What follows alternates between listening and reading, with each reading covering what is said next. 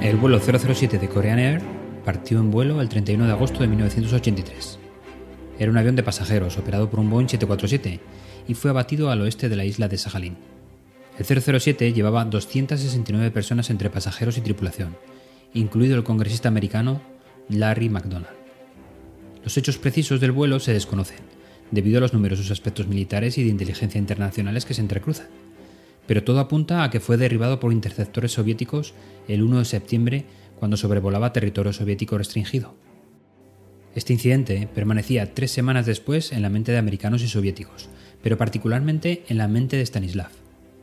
Stanislav permanecía en su puesto de vigilancia militar el 26 de septiembre de ese año. Se situaba en el centro de mando de la inteligencia militar soviética, desde donde se coordinaba la defensa aeroespacial rusa.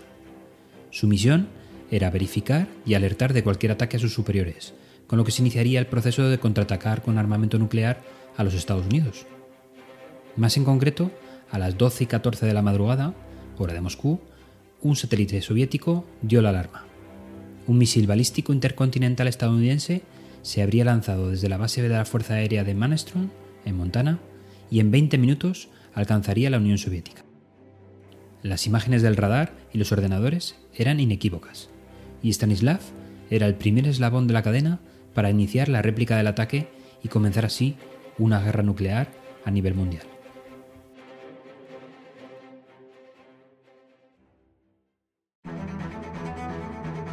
Bueno, muchas veces nos centramos en el mensaje que queremos transmitir, de hecho es el título de este podcast, y también somos bombardeados por consejos de oratoria o cómo transmitir ese mensaje. Pero nos falta un tercer lado de nuestro triángulo para cerrar una aceptable presentación, el diseño. Una presentación sin un buen diseño puede realizar que nuestros datos y conclusiones queden invisibles a la audiencia. Pero, ¿qué es el diseño de una presentación? El diseño en una presentación es la disposición de los diferentes elementos de la diapositiva que hacen visible el mensaje.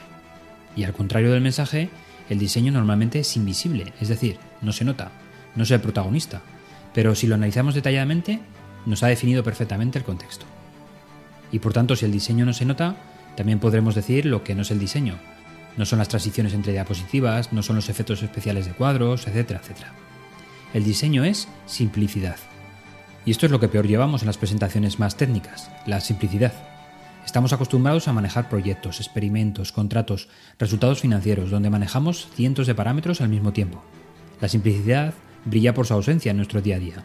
Por eso luego nuestras presentaciones son de todo menos simples. Es a veces más difícil decidir lo que no vamos a incluir en la presentación que dejar lo que realmente es fundamental. El diseño de la simplicidad en muchas ocasiones es un proceso iterativo. Comienzas diseñando una diapositiva y cambias y simplificas, y vuelves a cambiar y vuelves a simplificar, y así sucesivamente. Y acabas este proceso no cuando hayas incluido todo lo que tenías en mente, sino cuando sabes perfectamente que ya no puedes quitar nada más, mostrando solo lo fundamental. Aunque existen reglas de diseño, quizás sabes que empiezas a dominar algo el diseño cuando eres capaz de improvisar, de establecer tus propias reglas. Nada fácil, desde luego. Y aprendemos de los demás cuando identificamos esas reglas. Y por supuesto, cuando las identifiquemos, copiémoslas. Pablo Picasso lo definía perfectamente. Los buenos artistas copian, pero los grandes artistas roban.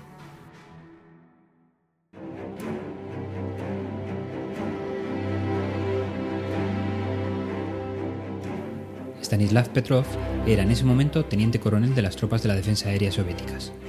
Estaba a cargo del búnker Serpuyov 15, el centro de mando de la inteligencia militar soviética, desde donde se coordinaba la defensa aeroespacial rusa.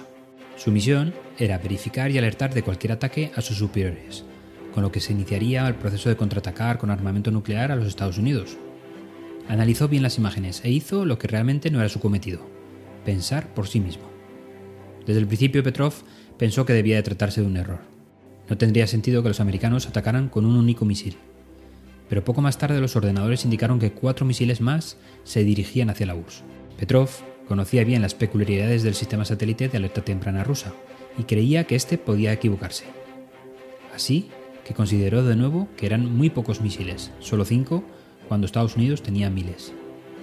Decidió esperar y se descubrió que era una falsa alarma, causada por una rara conjunción astronómica entre la Tierra, el Sol y la posición específica del satélite encargado de la misión. Probablemente su acierto libró de la humanidad de un desastre asegurado. Cuando le preguntaron por qué no había dado la alerta, contestó, la gente no empieza una guerra nuclear con solo cinco misiles.